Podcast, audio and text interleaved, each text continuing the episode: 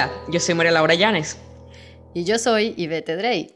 Y esto es el Círculo Virtuoso, donde cada semana le traemos al mundo una perspectiva fresca sobre las noticias de todo ámbito, enfocándonos más en las soluciones que en los problemas. Sí, eso es así. Ya yo no sé si cada semana, pero bueno, estamos haciendo el esfuerzo. Yo sé que nos han estado extrañando nuestros queridos fieles seguidores, pero aquí estamos, no se preocupen. Y esta semana traemos cinco noticias optimistas que nos han llamado la atención.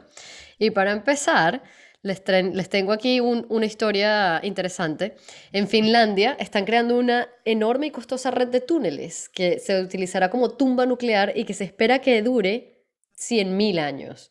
O sea, yo 100.000, esto me costó leerlo, ¿no? Esta noticia salió en la BBC hace un, la semana pasada o la semana anterior, ya no me acuerdo. Pero bueno, el tema es que Finlandia, y esto también está linkado con todo el tema del calentamiento global y cómo eficientar eh, la energía.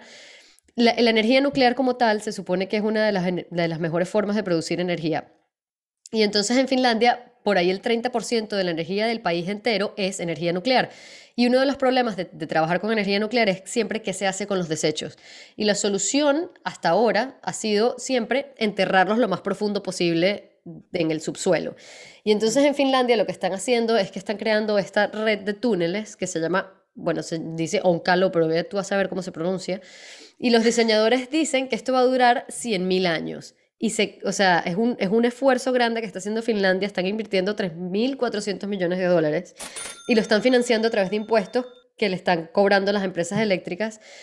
Y encima de esto, lo que estiman es que esto va a estar terminado antes del 2120, cuando probablemente ninguno de los que está trabajando en el proyecto esté vivo, a menos que, no sé, demos con la cura de la vejez o algo así lo que yo dije, yo creo que el que en el 2120 no ha nacido todavía, el que esté trabajando ahí haciendo los túneles. Sí, Pero no, bueno, fantástico. Sí, sí, sí, sí, de pana. Yo no sé, estas cosas son así como, yo digo, ¿tú te imaginas? Como las pirámides, las pirámides. Exacto, exacto. Y de aquí yo no sé cuántos años, si alguien da con esos, ¿sabes? No sé, ponte en el 2500. Llegan unos extraterrestres y empiezan a excavar y de pronto, y que, ¡ay, qué es esto! ¡Boom! Y dan con una, una, una túnel, un túnel de, de desechos nucleares. Pero bueno, nada, interesante. A ver qué pasa con esto. Sí, sí, o sea, yo me imagino que podría ser un ejemplo a seguir para muchos países desarrollados que trabajan con energía nuclear. Claro, sí, no, y hay, muchos países que, que, la usan hasta, hasta más. Creo que en, que en Francia 70% de la energía es, es nuclear. Imagínate. Bueno, eh, siguiendo en esta, en esta onda de cosas que, que nos pueden mejorar la vida, em, en la India han encontrado, vamos a decir, una cura para el mosquito, no para el ser humano, que pudiera hacer que el dengue se reduzca hasta un 77%. ¿Cómo funciona esto?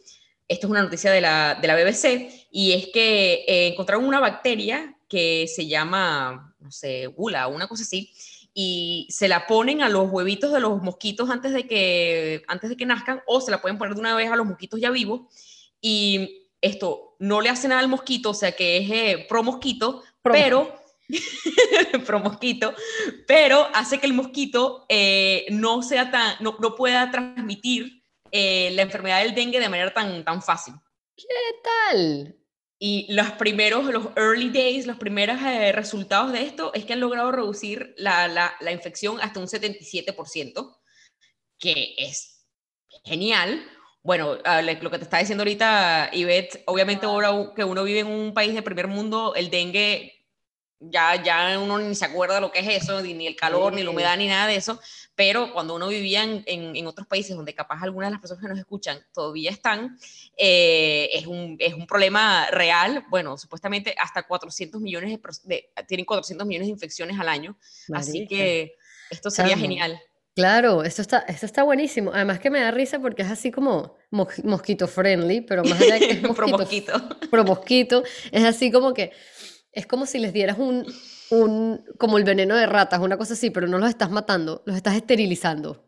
Sí, está buenísimo. Está el buenísimo. Todavía te puede picar, pero no te hace tal. Y bueno, lo que estábamos diciendo también, que además imagínate que puedan hacer algo similar con la malaria, con, con con, no sé, con la chincuncuya, con el Zika, etcétera. Así con que... el Zika, exacto. Yo que, que, bueno, que ya tú me contaste que a ti te dio Zika. O sea, chama, a mí, a mí en verdad yo creo que yo tuve mucha suerte, pues yo tengo sangre para los mosquitos, pero nunca me dio una cosa de esas rara.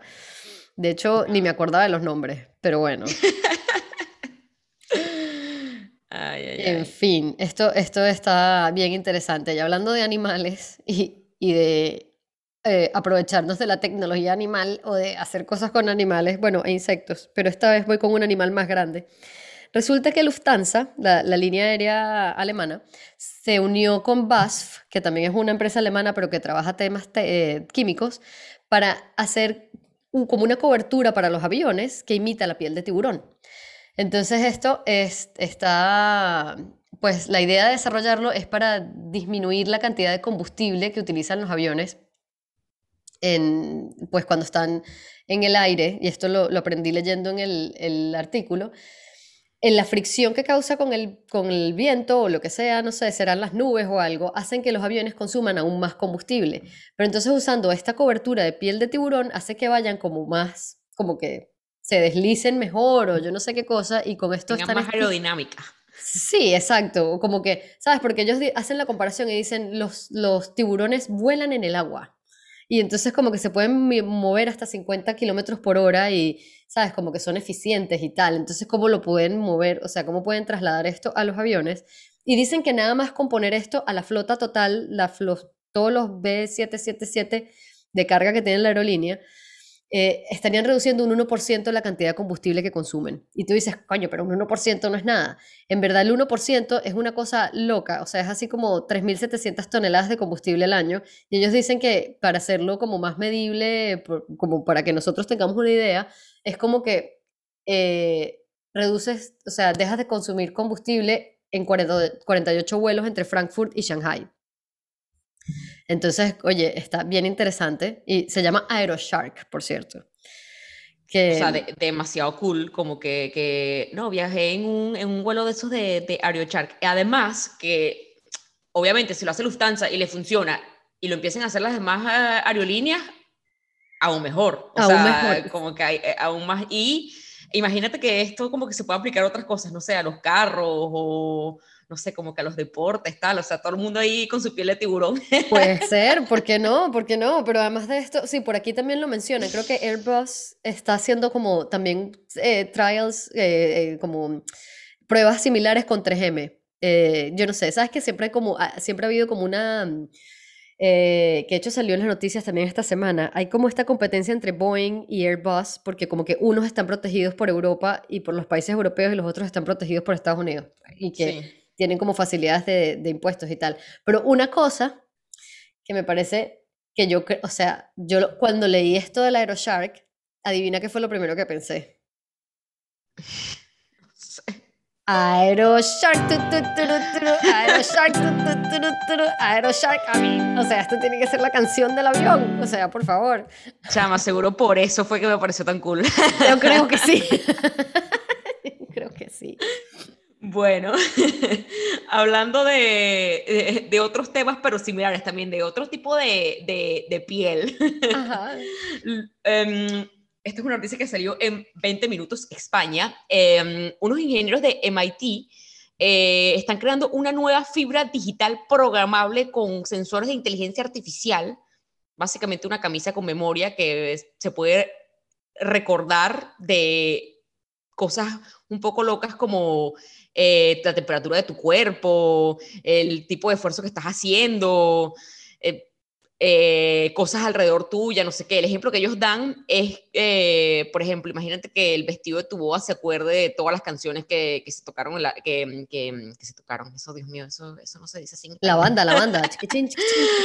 Em, en la boda, etcétera. Bueno, está bastante interesante. Yo lo primero que pensé como que, bueno, para el deporte o algo así debe ser demasiado bueno porque saber en verdad como que cuál es tu, tu, tu output de, de, de, esfuerzo, de calorías, lo que estás quemando, no sé qué, eh, como tu, tu, tu, mm, tu, ritmo cardíaco, o sea, todo esto debe ser súper bien. Em, lo único es que dicen que puede durar hasta 10 lavadas antes de que se le, que se le quite el efecto eh, recordatorio. Exacto, exacto, exacto, exacto. Sí, sí, sí, sí. Está, esto está, bueno, y supuestamente creo que estaba también viendo, creo que guardan la información hasta por dos meses, ¿no? Y yo no, yo no sé exactamente cómo, cómo la suben al, al, a la nube o a lo que sea, o al internet, pero lo que decías tú, yo creo que esto te, te puede estar mandando alertas cuidado, estás comiendo mucha grasa. Sí, eso es lo que yo pensé que me iba a decir la camisa. Cada vez que te la pones y que, epa, la última vez que te pusiste esta camisa estabas como más, más flaquito, ¿no? Pero bueno.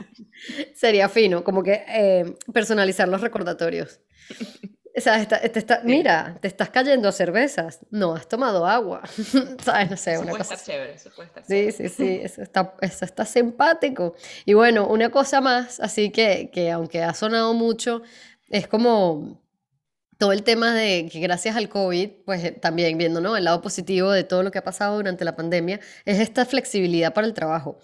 Eh, y cómo ahora esto se está convirtiendo en un, un factor determinante para, yo creo que no solamente jóvenes, pero todos los que nos hemos acostumbrado ahora a trabajar durante la pandemia eh, completamente remotos, ya son como derechos adquiridos que no queremos perder. Entonces mucha gente está dispuesta a dejar su trabajo actual o, o, sabes, como que uno de los requisitos para buscar un trabajo es que sea compatible con esta flexibilidad de poder trabajar desde cualquier lugar o en cualquier momento. Y, y bueno, es una cosa positiva, pues porque obviamente ahora todas las empresas si quieren retener su talento, van a tener que empezar a enfocarse en, pues, trabajar en tecnologías que permitan este tipo de flexibilidad.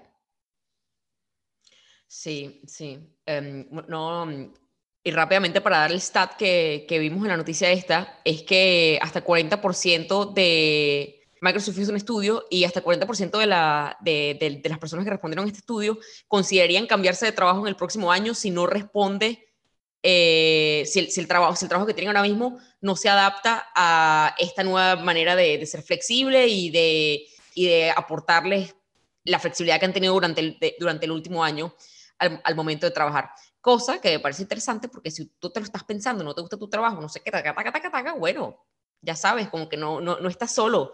O lo demandas o lo buscas en otro lado. Tal cual. Y yo, yo tengo que agradecer a eso porque literalmente gracias a eso yo tengo un trabajo ahora que bueno, ya sabes que es por tiempo limitado, lo que sea, pero estoy trabajando con una empresa española y es como, o sea, yo creo que jamás hubiera podido pensar en esa opción estando en Londres y trabajando con una empresa española. Eso está muy fino. Y bueno, ya llegó la hora.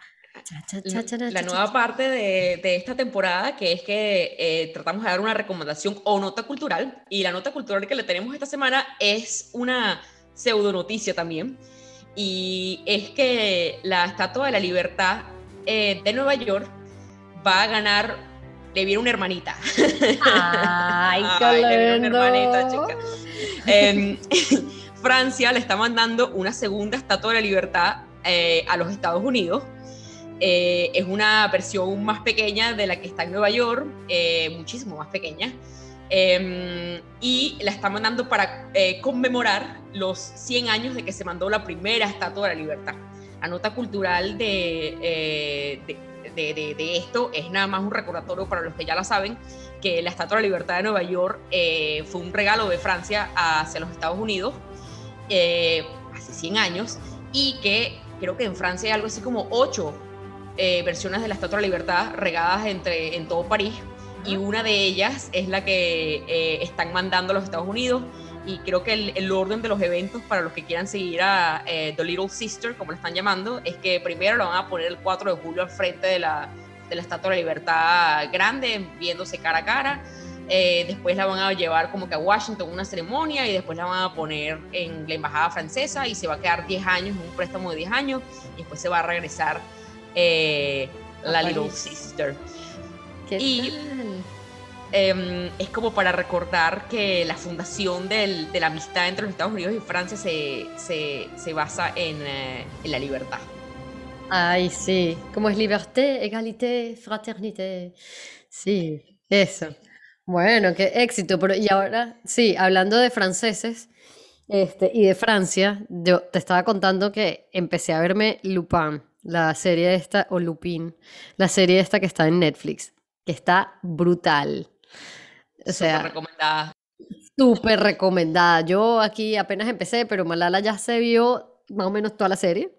O sea, salió la temporada 2 y yo me la terminé como que en literalmente dos días. O sea, a las 3 de la mañana los dos días y me la terminé muy buena, ya quiero que salga la próxima. Chamo, está, sí, está brutal, así que súper recomendado en temas de televisión, si quieren ver algo, esa serie. Bueno, y si llegaron hasta aquí, muchas gracias por escucharnos, si les gustó el episodio, recuerden, hagan clic en suscribirse, darnos cinco estrellas, compartirlo con sus amigos, repostearnos, escribirnos directamente a nosotros si tienen alguna sugerencia. Y, y bueno, nos vemos la semana que viene, ojalá, o dentro de dos semanas, no importa, el amor sigue ahí. El amor sigue ahí, muchachos. Sí, esa, semana que viene es extensible, a veces un poquito más. Pero bueno, estamos aquí, no nos hemos ido. Seguimos aquí, al pie del cañón. Así que nada. Bye. Bye.